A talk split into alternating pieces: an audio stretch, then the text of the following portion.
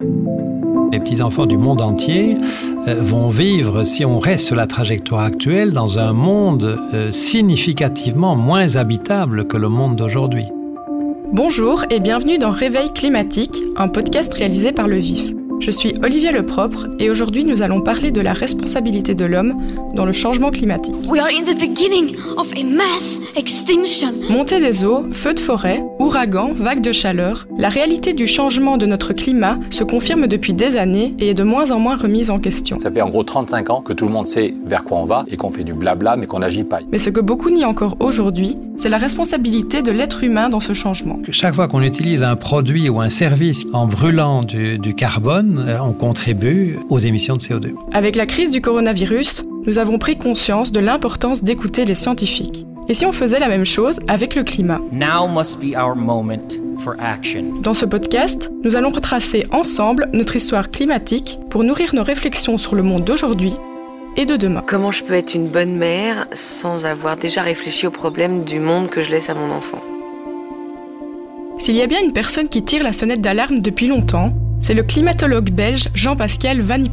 Professeur à l'université de Louvain, climatologue, et on vous a parfois surnommé le pape du climat.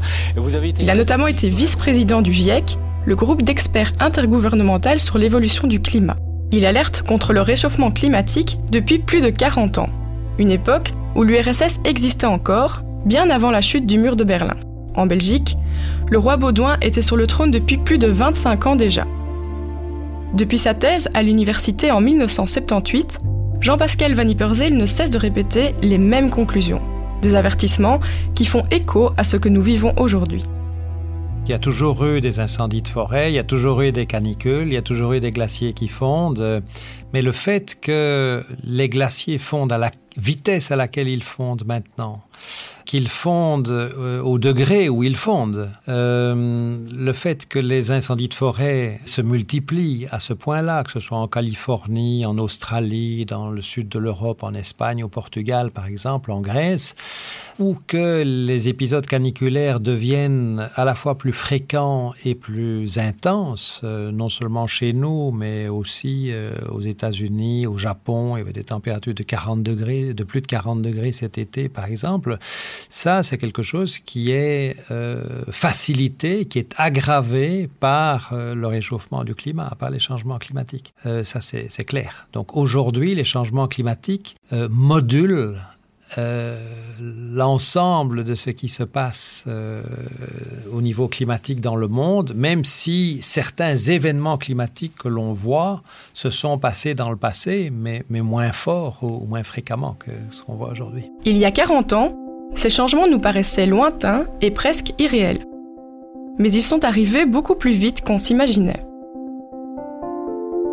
Dans un manifeste paru dans Le Vif, Jean-Pascal Van Yperseel nous raconte son périple au Mont Blanc pour alerter, une fois encore, sur l'urgence climatique. Il nous livre des statistiques inquiétantes. Chaque année, l'humanité émet environ 40 milliards de tonnes de CO2 dans l'atmosphère. Et nous n'avons toujours pas atteint le pic des émissions de CO2 au niveau mondial. Un signal très préoccupant.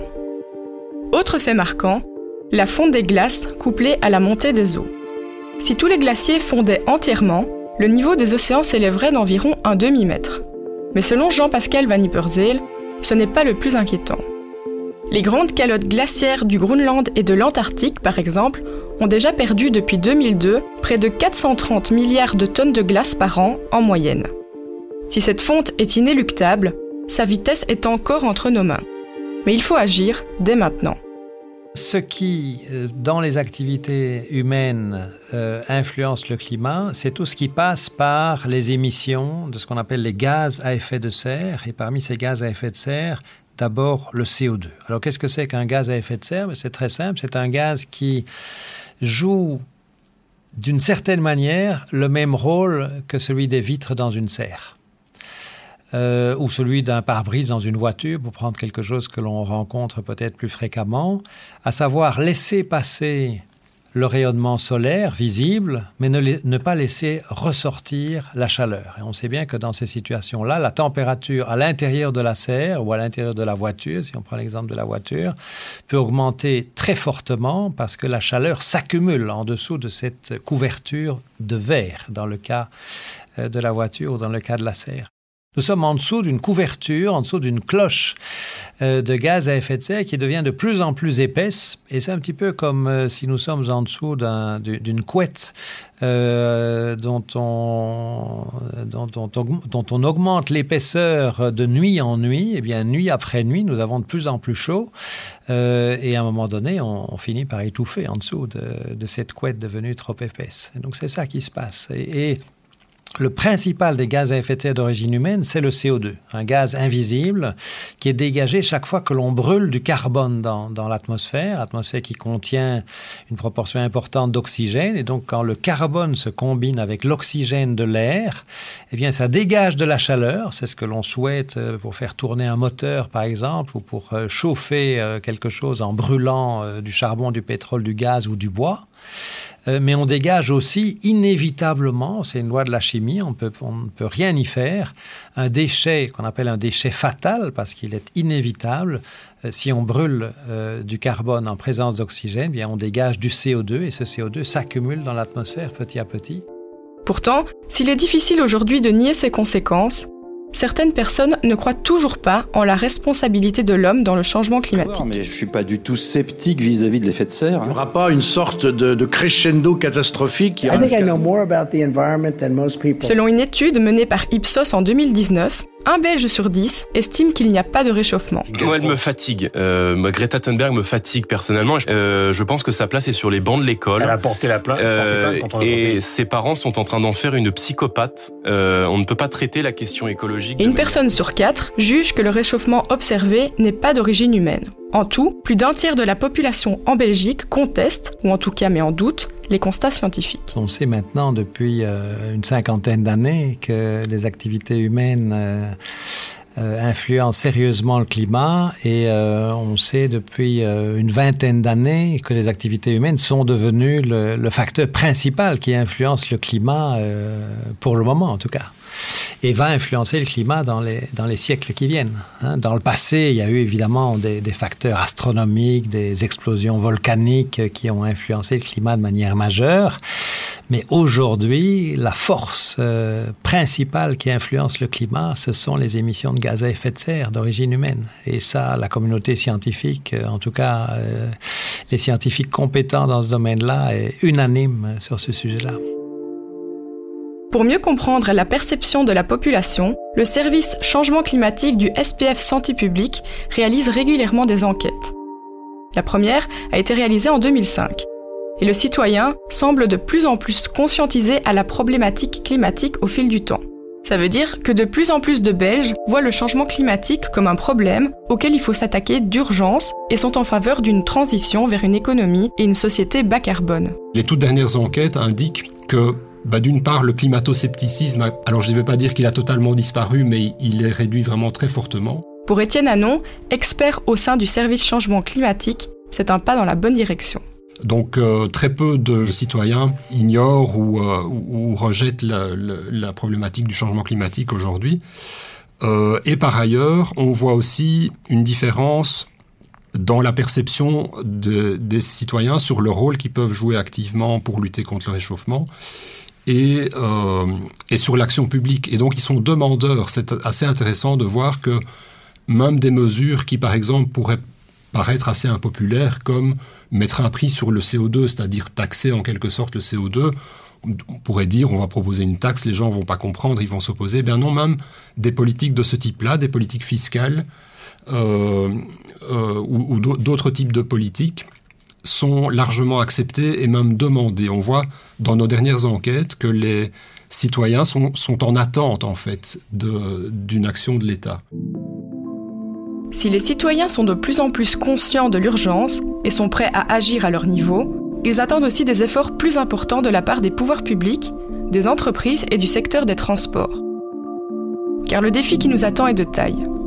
Pour éviter que nos enfants, nos petits-enfants vivent sur une planète moins vivable que celle sur laquelle nous vivons, il faut arriver le plus vite possible à des émissions nulles de gaz à effet de serre à l'échelle mondiale. Un défi énorme quand on sait qu'aujourd'hui, chaque Belge émet à peu près une tonne de CO2 en moyenne par mois. Un défi qui passe nécessairement par une adhésion de tout un chacun aux politiques de transition. Mais cela nécessite un accompagnement de la population pour qu'elle comprenne ce qu'il faut changer et pourquoi il faut le changer.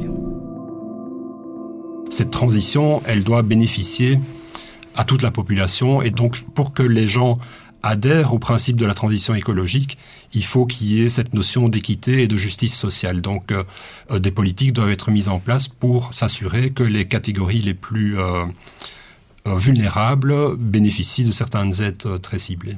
Effectivement, l'information du citoyen, c'est une des, clés aussi du succès d'une politique de transition. Et donc la participation d'une manière générale de tous les groupes, donc pas seulement des citoyens, mais aussi des, des, des groupes qui représentent la société civile, différentes organisations. Euh, c'est aussi un des enjeux de, de la politique climatique en Belgique, c'est de parvenir à faire participer tous ces, tous ces groupes à l'élaboration de la politique climatique pour s'assurer qu'effectivement chacun y retrouve ses billes et que chacun adhère, parce que on ne parviendra pas à, un succès dans la mise en place de ces politiques s'il n'y a pas de compréhension euh, au niveau du public, au niveau des entrepreneurs, au niveau des organisations, euh, qu'elles soient syndicales, patronales, etc. Le défi climatique passe par une conscientisation. Admettre que nous pouvons tous aller un peu plus loin. Par un changement de nos modes de consommation, par la technologie qui nous permettra d'utiliser l'énergie de manière beaucoup plus efficace, en utilisant des sources d'énergie plus propres ou encore en adoptant des procédés de production qui engendrent beaucoup moins de déchets. Et si cela passait aussi par la croissance? Certains experts sont convaincus qu'il est possible de concilier croissance et préservation de la planète. On les appelle les éco-modernistes. Ils font confiance à la technologie et au capitalisme pour pérenniser notre style de vie. rien de tout ça ne peut marcher. Luc Ferry, ancien ministre et philosophe français, est l'un d'entre eux. Sur sa chaîne YouTube, il propose trois solutions pour demain. Le recyclage, l'innovation et l'économie. Nous sommes tous prêts à acheter de l'écologie. C'est un produit qui se vend bien, l'écologie parce qu'on n'est pas cinglé. En effet, là où Cochet a raison, c'est qu'aucune population ne se laisse mourir. Et donc il faut intégrer euh, l'écologie à l'économie libérale et il faut mettre en place ce qu'on appelle tout simplement la croissance verte. C'est là la solution. Évidemment, l'innovation en tant que telle sauvera le monde. Euh, si on remplaçait toutes les ampoules traditionnelles par des LED, par des électroluminescentes, on économiserait du jour au lendemain, en 24 heures, 600 centrales électriques dans le monde. Voilà des exemples. De même, on sait aujourd'hui non pas fabriquer du, plastique à partir du pétrole, mais fabriquer euh, du pétrole à partir du plastique, euh, ce qui est largement aussi intéressant, sinon plus. Et donc on a évidemment euh, une logique d'innovation à mettre en place, et cette logique d'innovation, elle va dépolluer considérablement le monde.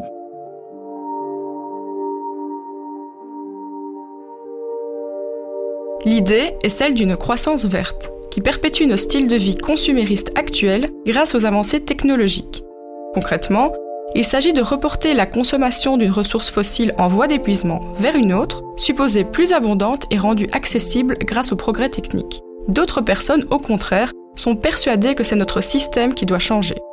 Ils sont convaincus qu'aujourd'hui, il y a plus de gains écologiques et climatiques à trouver dans le fait de ne pas faire certaines choses le débat sur la croissance ou la décroissance avec un grand C et un grand D, je pense qu'il est mal posé dans la mesure où, souvent on le pose comme si c'était, on ne pouvait parler de cela que si on considérait l'ensemble du système économique euh, sans, aller voir en détail euh, ce qui pourrait utilement croître et ce qui vaudrait mieux qui décroisse euh, je suis convaincu que tout ce qui touche aux combustibles fossiles devrait décroître le plus vite possible. Et donc, euh, cette décroissance-là, je crois qu'elle serait bienvenue euh, le plus vite possible. Mais par contre, il va y avoir une croissance de l'activité économique euh, et qui sera celle-là tout à fait bienvenue dans euh, la construction d'infrastructures de, mobilité douce, dans euh, la construction ou la rénovation de, bâtiments qui ne consomment pas d'énergie, même quand on est en période de canicule ou même quand il fait froid en hiver, dans toute une série d'autres domaines où, cette, où ce développement, cette croissance serait bienvenue pour protéger l'environnement, pour protéger le climat et assurer de meilleures conditions de vie euh, à tout le monde. La question est là. Est-ce qu'on se contente d'être dans la réaction, en payant le coût d'un changement climatique qu'on ne peut éviter, ou est-ce qu'on décide d'investir aujourd'hui? Car croissance verte ou non, l'économie ne sera plus la même demain. Si on laisse les changements climatiques se développer euh, dans la direction dans laquelle on va maintenant, hein, sur la trajectoire sur laquelle on est maintenant, c'est l'ensemble des activités humaines, donc bien sûr aussi l'activité économique, qui va être mise euh, gravement en danger dans les, les décennies qui viennent. Et euh, ce sera extrêmement difficile d'avoir cette croissance euh, classique euh, du, du, du, produit national brut, etc., au plan international si on ne se préoccupe pas des, changements climatiques. Prenez simplement le, le, les conditions de travail euh, à l'extérieur, hein, qui concerne donc tout le monde agricole euh, et tous ceux qui font des travaux à l'extérieur, que ce soit pour euh, construire des infrastructures, entretenir les routes ou ceux qui travaillent dans, les champs, ces conditions de travail risquent de devenir extrêmement difficiles bien avant la fin du siècle à cause de la chaleur euh, pendant une partie significative de l'année dans une grande partie du monde. Donc les, changements climatiques vont affecter les activités humaines et les activités économiques de manière majeure. Ça va coûter extrêmement cher euh, de payer euh, les dégâts si on se limite à ça et qu'on dit on, ne fait rien pour, pour prévenir les changements climatiques. Donc payer, il faudra de toute façon le faire. Alors, est-ce qu'on préfère payer pour euh, les conséquences des changements climatiques? Et malheureusement il faudra payer non seulement en argent mais aussi en vie humaine, en espèces vivantes disparues, euh, etc. Ou bien est-ce que euh, on se décide à investir aujourd'hui dans toute une série de de mesures euh, qui, qui rendent le, le, notre manière de, de vivre à la surface de la planète beaucoup plus euh, propre par rapport au climat et par rapport à l'environnement d'une manière générale. Pour Alain Henry, expert au Bureau fédéral du plan et coordinateur de l'unité développement durable, repenser notre consommation passe aussi par des produits plus durables. Mon intuition, c'est que euh, il faut aussi travailler au niveau de la demande, mais ça veut dire aussi que le système économique doit changer parce que on doit passer d'un système économique où on produit beaucoup de choses mais qui ne durent pas longtemps et qui sont de moyenne de qualité pas trop bonne euh, à un système économique qui produit moins de meilleure qualité qui dure plus longtemps. Et donc le système alors les prix de ces objets-là vont être plus élevés. Donc comment est-ce qu'on fait pour les ménages à faible revenu? Comment est-ce que le système les entreprises changent leur mode de, fonctionnement pour euh, rentrer dans ce nouveau système. Euh, il y a toute une série de questions là qui qui sont pas tellement explorées encore euh, de nos jours. Ça commence, mais il faut aller beaucoup plus loin dans dans la réflexion.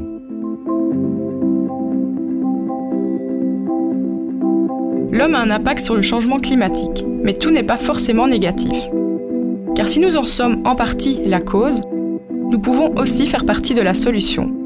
Et cette solution, elle se trouve dans différents pans de la société. Cela passe autant par l'action citoyenne que par l'action politique. Vous venez d'écouter Réveil climatique, un podcast proposé par Le Vif et réalisé par Reagan. Pour retrouver toute la série, abonnez-vous à notre chaîne via Apple Podcast, Spotify ou l'application de votre choix. Pour approfondir votre réflexion, rendez-vous sur levif.be slash réveil climatique et sur nos réseaux sociaux. Dans le deuxième épisode de ce podcast consacré au réveil climatique, nous nous pencherons sur les solutions, mais aussi les limites, de l'action climatique politique en Belgique et ailleurs. Il est temps d'agir maintenant. Je sais qu'il est même trop tard parce qu'on a des conséquences qui sont déjà présentes. Il faut comprendre qu'il y a une urgence euh, à rencontrer et qu'il faut tous se relever les manches pour euh, rencontrer cette urgence. Assurément, les seules politiques existantes actuellement sont insuffisantes, ça c'est tout à fait clair. Il est encore temps, mais on ne peut pas se permettre d'attendre encore des années.